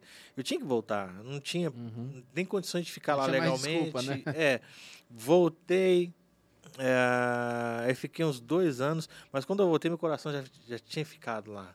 Sabe, eu voltei. O cara pesado. É, fiquei uns dois anos aqui tocando, mas sempre lembrando que, sabe, assim, daquela Você tava coisa. Lá fazendo... É, de, de fazer aquela música, aquela coisa. Aí depois de dois anos eu voltei. Aí só que eu fui para Londres. Aí morei um ano e meio em Londres. Vivi um pouco dessa história também, dei aula, depois que o inglês vai melhorando. Aí dei aula, fui, virei, eh, sempre, sempre dei aula, sempre amei dar aula. Então tive alunos em inglês que me ajudaram no meu inglês também a melhorar um pouco. É, toquei bastante na noite, toquei com pessoas legais, cantor reconhecido também lá. Meu nome também começou a fluir lá, também graças a Deus. E aí, com o passar do tempo, minha esposa conversando com minha esposa, e aí, o que a gente faz? A gente volta, fica tal. Ela tem cidadania espanhola e japonesa. Uhum. Ela, ela é descendente, aliás. E aí, ah, vamos para a Espanha. De repente a gente tenta tra tramitar esse lance da, da cidadania espanhola, aí vamos ver como é que é isso, tá? E foi justo quando minha mãe faleceu. Hum. Então eu tive que vir pro funeral, foi bem nessa, nessa, nessa, nessa, nessa coisa aí. E aí, uh, eu, eu conversando com um casal de pastores aqui, queridíssimos. Ah, e aí, o que vocês vão fazer? Ah, estamos pensando em ficar na, na, na, Europa, tal, aquela coisa. Ah, tem uma, uma aluna minha, mas acho que ela está em Madrid. Deixa eu ver aqui. Mandou mensagem, a menina respondeu na hora. Um mês depois, a gente estava chegando lá com um apartamento alugado, com passaporte. A, a, Poxa, uma pessoa legal. queridíssima. Ela chegou, ela, ela voltou para o Brasil e, mas nos ajudou assim, um casal lá maravilhoso, recebeu a gente, chegamos numa igreja espanhola e, e, aquela coisa de ter perdido a mãe. Na hora que eu cheguei na igreja, uma, uma, uma espanholazinha baixinha, assim, que a mãe do pastor me deu um abraço pendurado no pescoço. Eu falei, hum, aqui mesmo que eu fico. Né? Já fiquei lá, amei aquela igreja e, e, e, e comecei a trabalhar na, naquela igreja de, terça domingo, basicamente, assim. Nós ficamos 10 anos lá. Onde o Alexandre me ligou falando que ia fazer a turnê de 25 anos, né? Uhum. Serginho, tecladista, estava em Santiago de Compostela, que é uma região um pouco mais fria, mais lá pro lado de Portugal.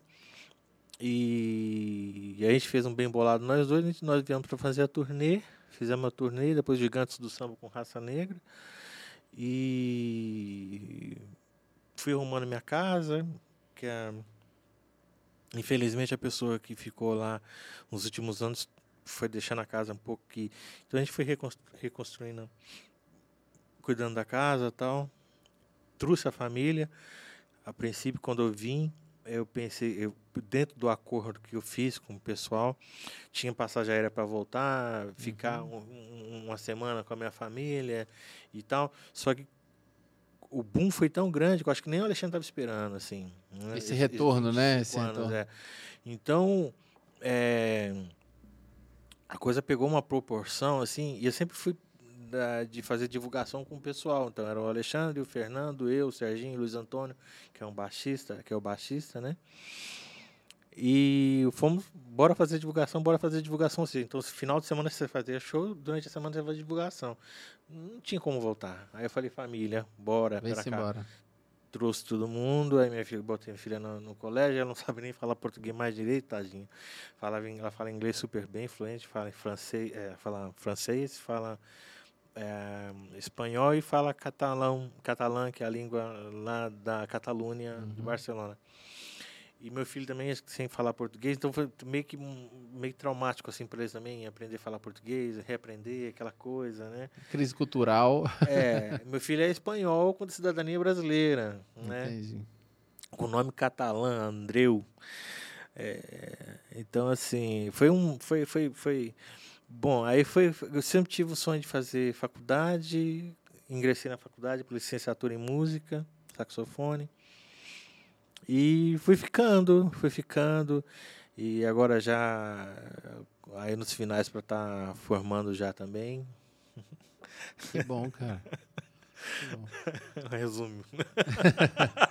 bom demais, cara. Não, assim, mas é, é uma é, é, uma história que, que se definiu a partir de uma escolha, né? Eu, eu acho é. que é interessante a gente é, ressaltar isso, né? Aquela escolha que você fez ali pela fugir da sua estabilidade, né, cara, te proporcionou esse tanto de coisa aí de morar fora do país, conhecer pessoas excelentes, né? Tipo, trabalhar com, com pessoas e, e tá na, naquele hype dos anos 90, 2000 aí. Uhum. Tá nesse hype musical que foi muito grande, né? Uhum. Hoje a gente não vê tanto uh, aquele boom que a gente teve, aquela, aquela fama de, de, de, dessas pessoas aí no, no nível de proporções tão grandes e que duraram tanto tempo, eu acho, né? Quer dizer assim, o negócio é sucesso realmente quando ele, ele, ele passa é, pela, pelas décadas aí. Então aí, cara, já tem o que aí? De 90 para cá, já deve ter mais 30 anos aí, 30, 30 anos dessa história, e a história continua latente, né? Mesmo uhum. que às vezes o grupo não esteja mais junto, uhum. a, a, algumas peças aí se moveram, mas, cara, o uhum. sucesso permanece, né? Uhum. Né? Isso eu, eu, acho bem importante. E aí, cara, você falando aí de igreja, da aproximação da igreja, eu queria entender aí um pouquinho dessa tua. Uh, dessa tua aproximação aí com o cristianismo aí você você fala fala bastante né é, isso influenciou em algum momento da tua carreira aí é, escolher tá tá sempre próximo da igreja como é que você se organiza isso na sua vida aí do cristianismo é. não total né é a minha conversão veio através de um, da vida do pastor Paulo Júnior, que foi um dos, um dos fundadores da, da denominação Sal da Terra, né? E queridaço, assim, teve muita sabedoria e muita paciência. Foram dois é anos, ainda brinco com algumas pessoas, foram dois anos caminhando com o Paulo Júnior para me tomar uma decisão. o próprio Paulo Júnior falou para mim, eu achava que você não... não ia de jeito Não ia, né? Ai, ai, ai. Mas foi isso. Um pouco disso que eu compartilhei contigo. Sempre amei muito minha esposa. E essa coisa do, da negatividade, do, do, do, do não saber escutar não, porque as coisas vão acontecendo e, e você, né, aquela coisa, aquela luta e, ter conhecido o pastor Paulo Júnior, a Lana, a sua família, o Paulo Neto, as meninas, que eu chamo hoje de irmãs, né? E, a, a Lana eu chamo ela de mãe, o Paulo Júnior chama de pai. Então, assim, foi muito importante para mim, porque ver uma realidade diferente, né? Uhum. Uma pessoa que é tão busy como eu, chegar em casa, parar tudo e saber conversar com a esposa, escutar a esposa, né, conversar com os filhos e, e, e aquilo é para mim era surpreendente, né? E assim ele tinha celular, ele tinha, né, na época não tinha celular quando eu o conheci, mas depois assim, então se o telefone tocava aquela coisa e ele conseguia separar isso do pastor, que é muito ele é muito requisitado, com a família.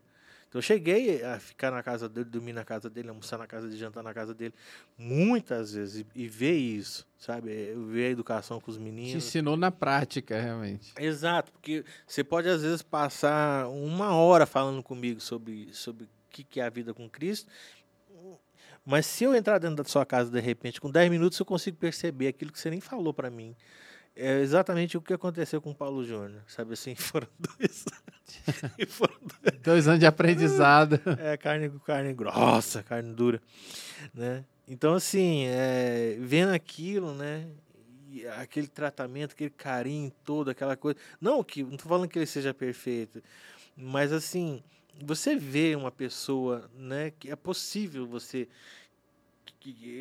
ter fama, você ser busy, ter, né, ser reconhecido, ter pessoas que ficam ali, que ele tem tudo isso, né? Uhum. É, e saber separar a coisa, ter tranquilidade para isso, coisa que eu não tinha, né? Uhum. Então, assim, é, vendo essas coisas todas ali e tal, aí logo conheci alguns alguns outros pastores aqui queridíssimos, é, pastor Luiz Elias, que eu amo de coração, ia lá em casa e, jantava e, e, me levava para os lugares, pastor Marquinhos com a Nani, Marcos, Barro, né?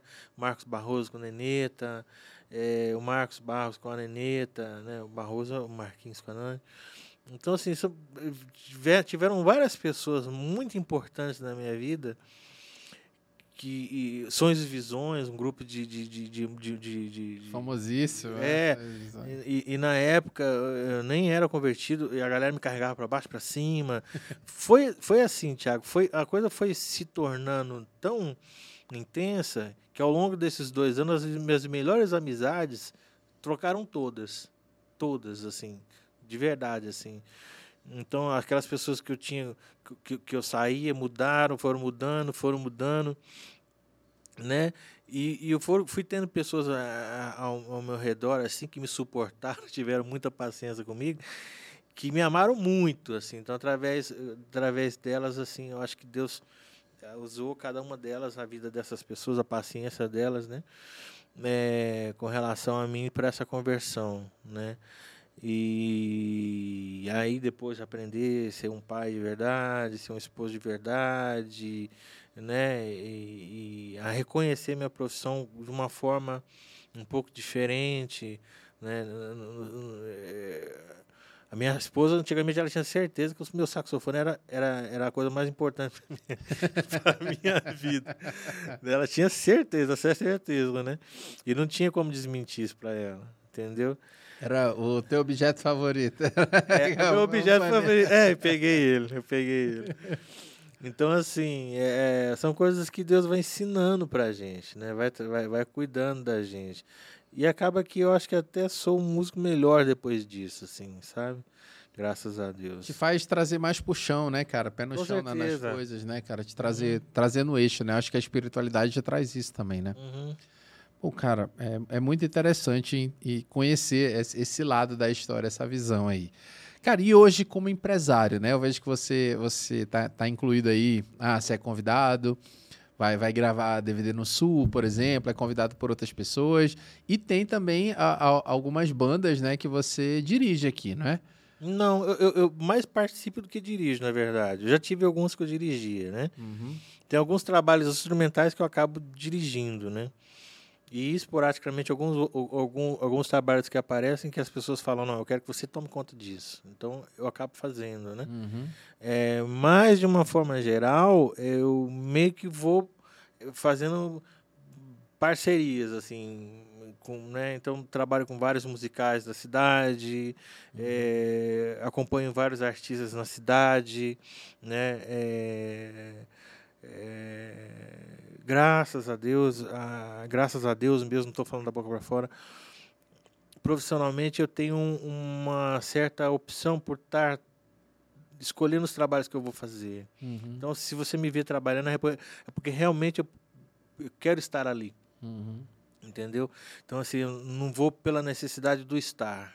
Assim, isso eu tenho muita gratidão a Deus assim então pelo fluxo de trabalho que eu tenho eu consigo falar não para algumas coisas que eu vejo de repente são arriscadas algumas coisas né então eu consigo hum, hum, é, é basicamente isso que eu te falei se você me vê trampando em algum lugar se você me vê você pode ter certeza que eu gostaria eu realmente queria estar naquele lugar uhum. com aquela pessoa é legal, cara. E um dos trabalhos mais bonitos, assim, que eu, que eu vejo que você está fazendo ultimamente é essa, esse trabalho que você está fazendo no Café com Amigos ali, é né? É, não, não, é bonito que, assim, é, eu, eu acho que, que é, é um do, dos eventos, assim, um dos movimentos mais legais, assim, que, que a gente tem na região hoje, né, a nível empresarial, e você faz parte disso, né? É, começou desde muito, né, você, você já participa, mas eu acho que, que que me admirou muito quando você começou a fazer na pandemia, você fazia de casa, né? Lembra Uhum, que uhum. quando era online, todo mundo ali, para quem não, não sabe, o Café com Amigos é um evento, né, que a Sal da Terra faz de networking. Então eles trazem toda sexta-feira de manhã, de 7 às 8, eles trazem um palestrante diferente, né, para falar de business, falar de vida, inspiração, Uhum. negócios, e aí tem um café da manhã ali também, né? E Uhum. no começo era só para homens.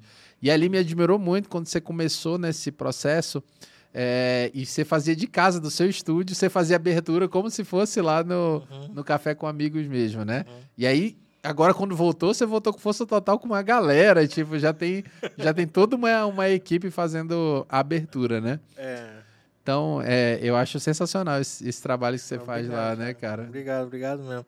E assim, é, isso aí é uma coisa inexplicável, tá? Isso aí não sou eu. Não sou eu mesmo. Sério, cara? É, é porque assim, é, eu comecei fazendo instrumental. Logo depois é, é, conheci duas pessoas maravilhosas, que são os professores da faculdade, e falei, eles amam estar ali, amam as palestras, É só cara foda, né? é, e aí com isso, ah, vamos fazer lá o especial Café com Amigos e tal, aquela coisa. Eu falei, ah, vou criar uma big band, assim, vou, vou pensar na... Rapaz, Deus foi me dando os nomes, assim, sabe? Eu fui chamando e depois as pessoas, não, mas a gente queria continuar, e sabe aquela coisa, assim? Aham. E a cozinha, cara, um guitarrista é hondurenho da pesadíssima, um baixista da pesada, sabe assim?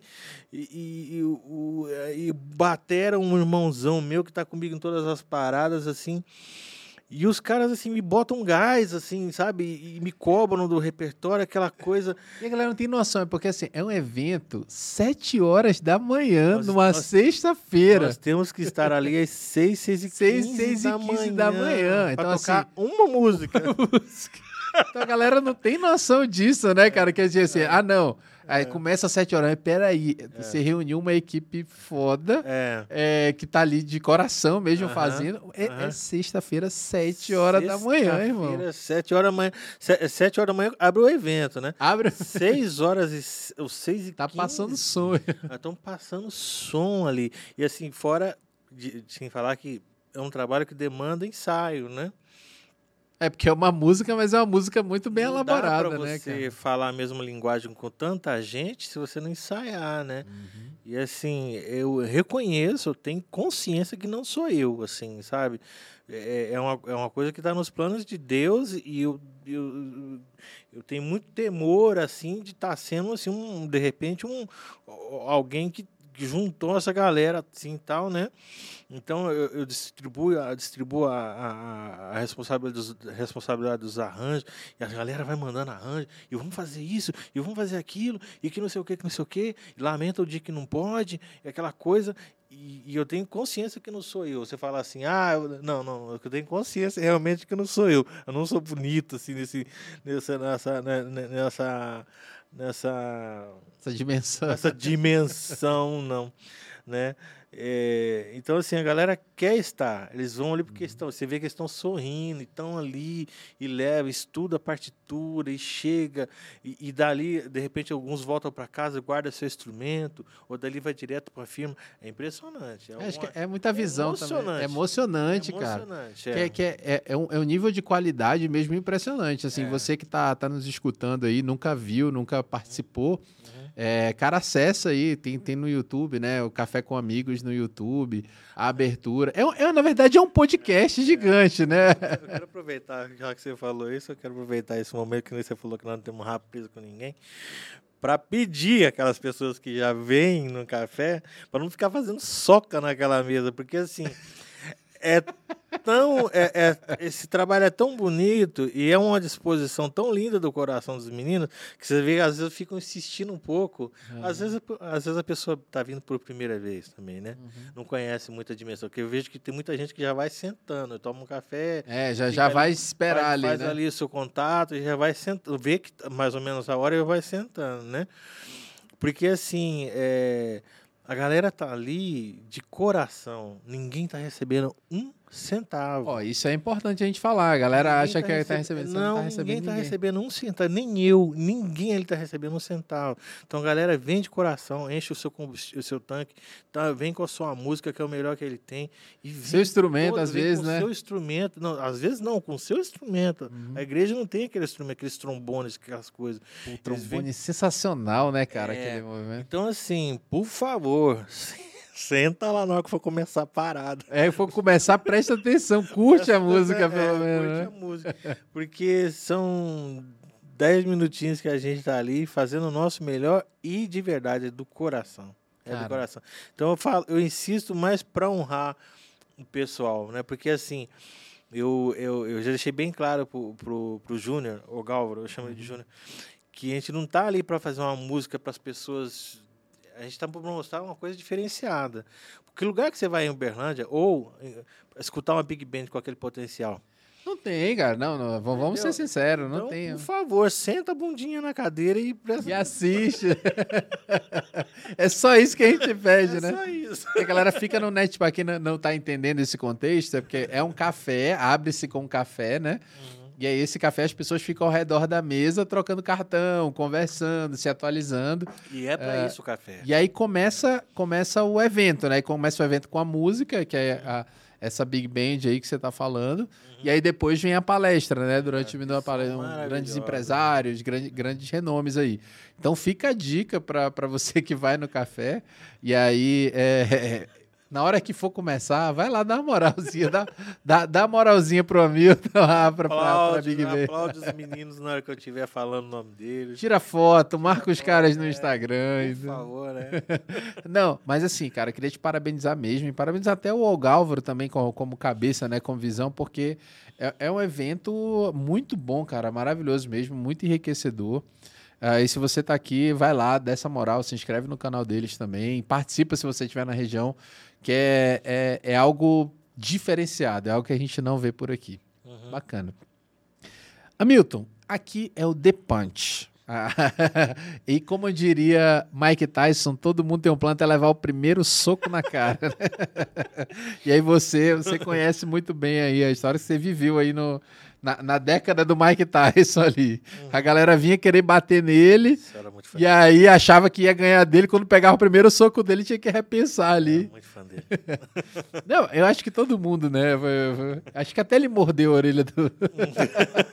Olha o fio. É, eu acho que até ele morder ali, todo mundo era fãzaço. Depois É. a galera ficou meio assim É, com ele, né? Falei, que é. cara doido. Mas, Eu também creio que alguma coisa de não saber lidar, né? Tá dentro do assunto que a gente conversou. aham, com certeza, isso aí com certeza. E aí, cara, é, a gente aqui tá pra conversar também pra saber qual foi o maior soco na cara que você já pegou. E Não literal, né? Socos não literais. Uhum. Qual foi que, que realmente pegou, se disse, não, esse pegou de jeito na vida? Foi realmente essa, essa- esse momento aí que você falou, de o cara, a dúvida entre sair ou não, é, é, da- do funcionalismo público? Ou foi algum outro evento que fez assim, não, cara, agora eu preciso mudar de vida, eu preciso me consertar, eu preciso mudar de rumo, ou acordar e fazer uma coisa diferente? É. Ali em 1 Pedro 4 fala bem, fala, é difícil essa, essa, esse, esse capítulo, porque fala a gente tem que agradecer muitas pancadas que toma em nome de Jesus, né? Eu já tomei muita pancada e tomo, né? É, mas assim, fazendo uma retrospectiva legal aqui, quero te agradecer novamente por esse momento. Mas fazendo dentro dessa re- retrospectiva que nós fizemos aqui, eu lembrei de um de um momento assim que foi meio é, foi, um, foi um socaço, assim, né? É, entre vários, eu vou citar esse hoje, que é o que está batendo mais forte no meu coração. É, quando eu cheguei em Uberlândia, que eu te falei que eu tive esse, essa, essa, Uhum.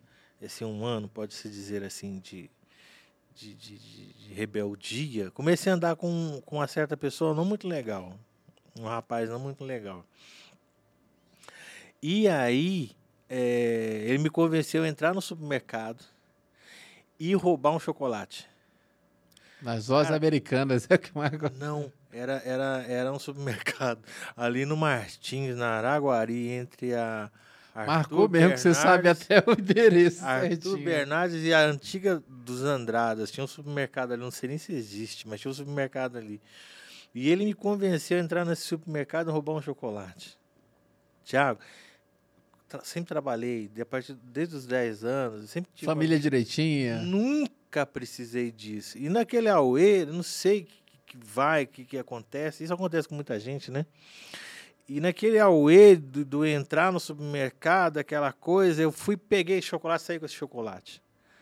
Rapaz, na hora que eu passei essa porta, primeiro assim, a cabeça fica, vão me pegar, vão me pegar, vão me pegar, né? E na hora que eu passei para fora desse, desse, desse, chocolate, desse, desse supermercado com esse chocolate, me entrou uma crise de nervo, uma crise de choro. E eu virei para esse cara e falei assim: eu nunca mais quero ver sua cara na minha vida. Eu quero, o que, que é isso? Eu falei, cara, nunca precisei de roubar nada. Sempre tive meu dinheiro, nunca precisei dessa, dessas, dessas, dessa furada, nunca precisei disso. Aí eu fiquei naquela crise de voltar, de, de entregar o chocolate, sabe aquela dá coisa? problema, o cara é, querer... Eu andava um quarteirão, eu andava dois quarteirões, voltava um, andava dois, voltava um, e fiquei com aquilo, não comia esse chocolate, eu acho que eu acabei jogando fora, mas assim, foi acho que um, realmente um soco, onde que, sabe, Deus falou assim, o que você está fazendo? O que você está fazendo na sua vida? Tipo assim, sabe? Nunca precisei fazer um negócio desse. Sempre, mal ou bem, apertado ou não, tive condições de comprar as minhas coisas, né? Uhum e vivi naquela situação, sabe, suando que nem tampa de marmita, como é que eu vou passar naquela porta, como é que, né? Por uma coisa que normalmente eu já teria, teria condições de comprar um chocolate, sabe assim? E, e, e, e você falar assim, não, que furada. Que furada foi essa que Coisa, é, sabe assim, e realmente nunca mais conversei com ele, né? E ali, Ainda bem, né? É, e aí é, eu confessei isso para minha mãe e ela falou, não, agora chega. Foi lá me matriculou no conservatório, né? Ela me conhecia, ela nem me bateu. Ela, ela, viu que eu tava, fiquei bem mal mesmo assim, né? Uhum. Chorava compulsiva, compulsivamente. Ela falou, não, agora chega, né? Tá bom. Agora já deu, né? Já deu. Já deu da tua rebeldia. Foi lá me matriculou no conservatório. Pô, cara, é, é, muito interessante, né? E essa passagem aí é muito interessante. Fala que a, a as más companhias corrompem os bons costumes, né? É. Você nem queria, quando olhou, já tava lá dentro e já tava numa vibe. vibe foi cara. essa, Tiagão? Sabe assim? E a gente sempre andava... Ele sempre tava nessa onda, assim, de querer mexer com as menininhas na rua. Sabe aquelas coisas assim que... Eu não era santo, mas nunca fiz essas coisas. Nunca precisei. Coisa errada, né? Qual, é, não... Então você, você entra numas assim de, sabe, é, e andar de bicicleta, atravessar, atravessar sinal vermelho. Aprendi a andar de bicicleta em Uberlândia. Então, assim, quando eu vi, tava fazendo um monte de coisa errada, mas essa aí do supermercado do chocolate foi demais para mim, assim, sabe? e aí, quando eu tava fazendo essa retrospectiva, lembrei desse negócio. É, e com certeza isso é importante para alguém que tá aí, né? Até para essa galera nova, para saber que é. Não, é, não é todas as pessoas que, que, que te levam pro, pro bom caminho, né, cara? Que é. vão ali vão ali te corrompendo, né? Uhum. E hoje a, a polícia está muito mais ativa, né? Hoje tem é. câmera, hoje é. tem tudo. Celular. Você se enrola por causa de besteira na sua vida, às vezes, né? Tipo assim, poderia ter. Jurando que você um tá pro... certo. Jurando que você tá certo, pode dar um problemão aí que uhum. vai te ofender o resto da vida, né? Uhum. Cara, Hamilton, muito bom, cara. Eu acho muito bom esse papo que você teve aqui. Queria te agradecer mais uma vez, cara, esse, essa moral que você deu pra gente aqui de estar tá aqui. Você pediu um milhão de desculpas, né? Que a gente teve uns desencontros aí no WhatsApp, né? Não, eu que te peço perdão. Eu que te peço perdão. Que isso. Mas assim, cara, sou um é. grande fã do teu trabalho realmente, assim, cara, de, de, de conhecer o profissional que você é, a pessoa, a pureza que você tem, assim, a gente, a gente nota isso. Então, eu, eu gosto de contar isso, cara. O Depante está aqui para isso, contar essas histórias de superação de pessoas que conseguiram é, dar a volta por cima, vencer na vida, cara. E, e ver que hoje você é um cara, mesmo que alcançou esse sucesso aí, uh, que muitas vezes corrompe a, a, cabeça das pessoas, né, cara? Você se manteve. E aí, eu, a gente sempre deixa uma pergunta aqui, Hamilton, pra você me responder é, depois de um, em off aqui, tá? Hum. que aí você me responde em off, ai, tá? Quantos anos de casado já? São 20. É, são 26, nós estamos. Me ajuda. 23, vamos fazer 24. 20? 20 é, 2000, 2002, 2022, então. Então, cara, já tem 20. São 96. 20... É, eu casei em 96. Vamos lá, vamos lá, sou ruim. 2006, 10. 2016, 20. Então já tem 27 aí, 20. Tu... 28? Não, 20, 27. É. Não, 20, 25. A galera deve estar tá se matando nos comentários aí, vendo a gente fazendo conta aqui. É, vamos fazer aqui. Desculpa aí, gente. Mas qual, qual, é, é, qual, qual, é, o segredo? Aí você me conta no off aí, qual é o segredo para manter 27. o relacionamento? 27. 27? 27? É. Qual, aí, no, no off você me conta aí. Vou somar os oito Qual é o segredo, tá? Qual é o segredo? 35 conseguido para se apaixonar todo dia e para ser conquistado todo dia também, viu? Você quer que eu fale em off? Ou quer que não, eu... não, em off, você me fala em off. Pessoal, queria agradecer muito a participação de você, essa moral que você deu para gente, você que ficou até agora. Segue o Hamilton nas redes sociais aí, dá essa moral, marca ele. Foi um prazer ter você aqui, Hamilton, de verdade. Obrigado. Esse foi o Depante e a gente se vê no próximo episódio. Obrigado, Valeu, soquinho. So... Aqui é soquinho, soquinho, soquinho. soquinho. valeu, valeu, pessoal. Até mais.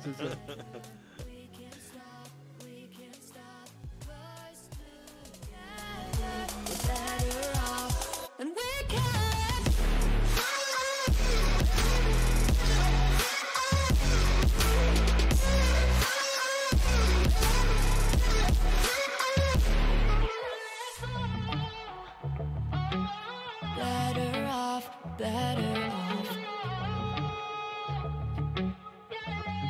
Better off. I am crooked, you clean cut.